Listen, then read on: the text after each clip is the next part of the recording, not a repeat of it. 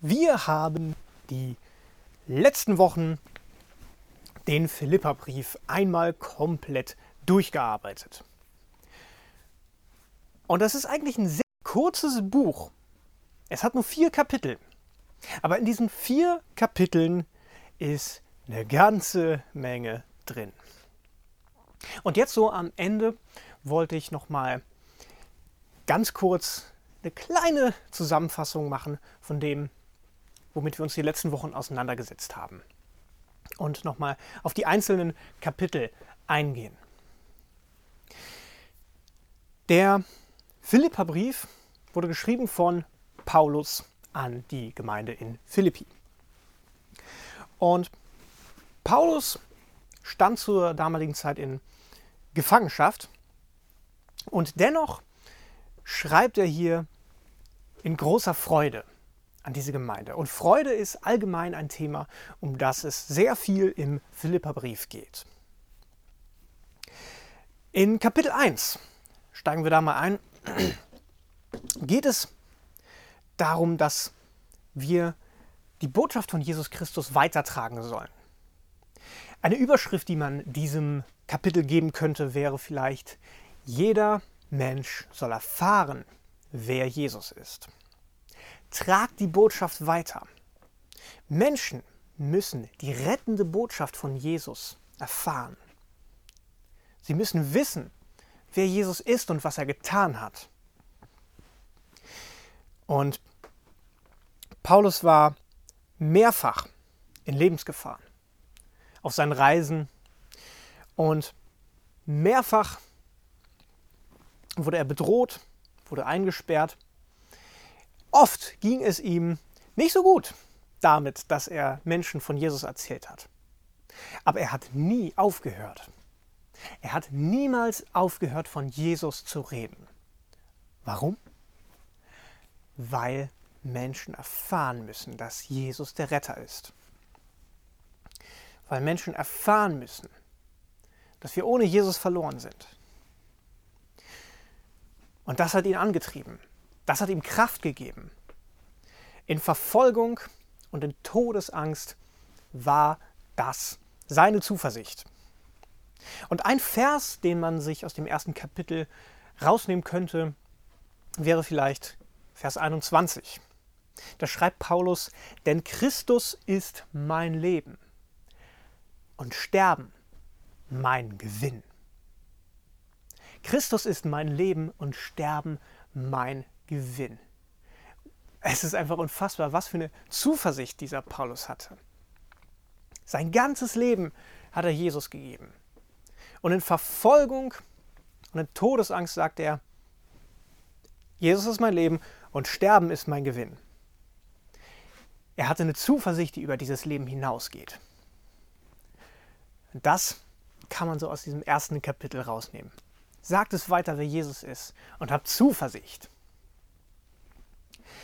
Kapitel 2. Da geht es darum, dass wir Jesus im Blick haben sollen. Die Überschrift wäre vielleicht, orientiert euch an Jesus. Orientiert euch an seinem Lebensstil. Denn Jesus, der Sohn Gottes, menschgewordener Gott, kommt auf diese Welt lebt unter uns und das nicht als König, sondern als normaler Mensch. In ärmlichen Verhältnissen. Selbstlos. Und darin sollen wir uns ein Beispiel nehmen. Die Art und Weise, wie er mit Menschen umgegangen ist, wie er lebte.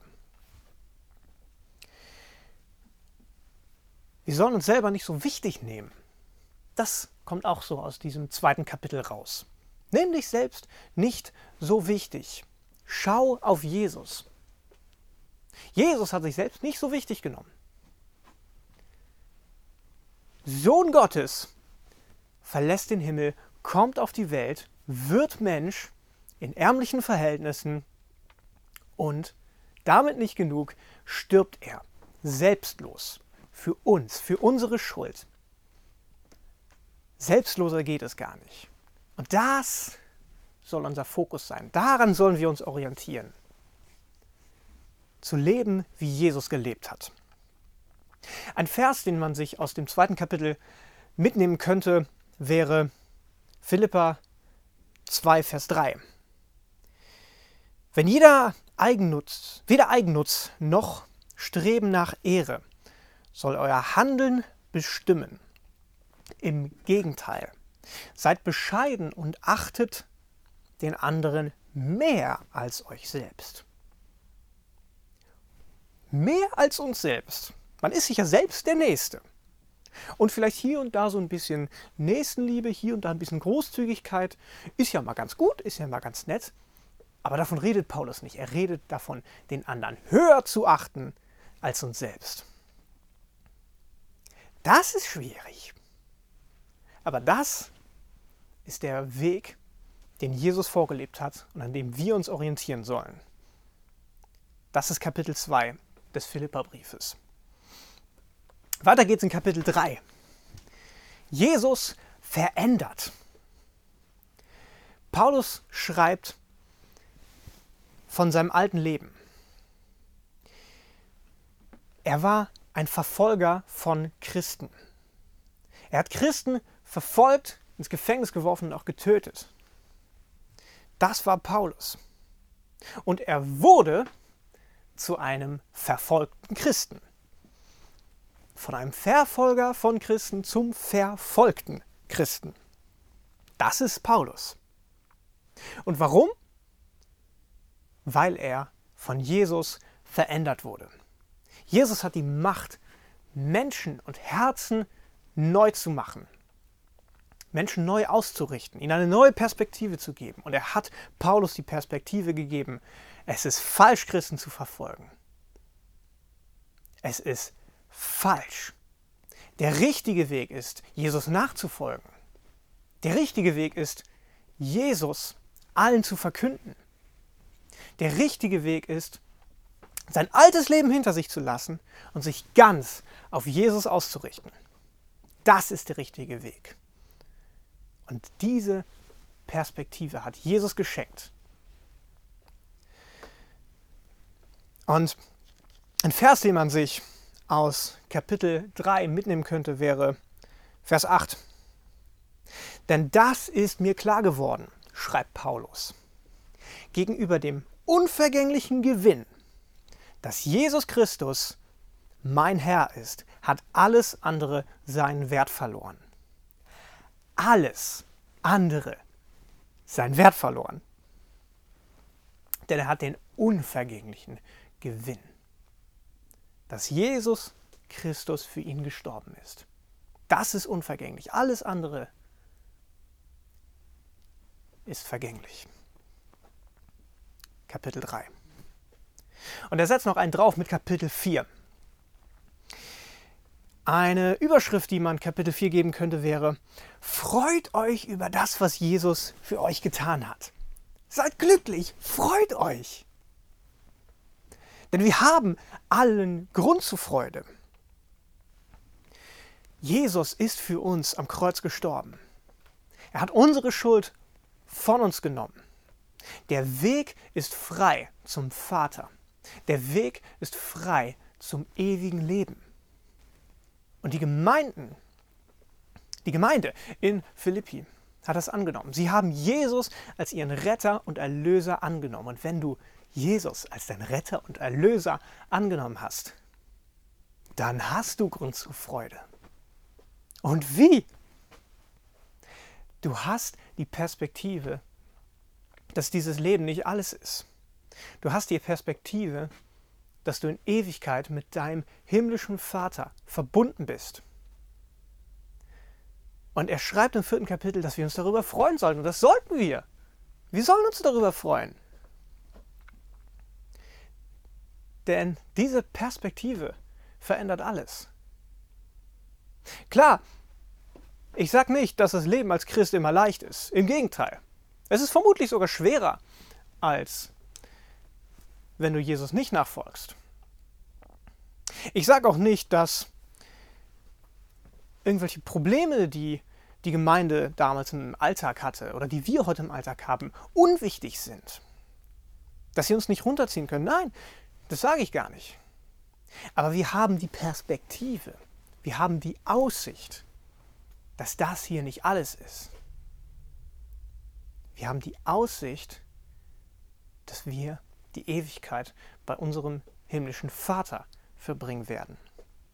Und wenn das nicht ein Grund zur Freude ist, weiß ich auch nicht. Ein Vers, den man sich aus dem vierten Kapitel mitnehmen könnte, wäre Kapitel 4, Abvers 3.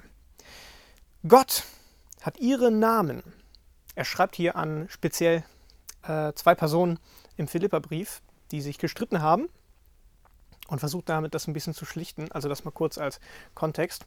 Aber er könnte das hier genauso gut zu dir oder zu mir sagen. Gott hat ihren Namen, oder man könnte jetzt auch sagen, Gott hat deinen Namen in das Buch des Lebens eingetragen. Freut euch Tag für Tag, dass ihr zum Herrn gehört. Und nochmal sage ich euch, freut euch.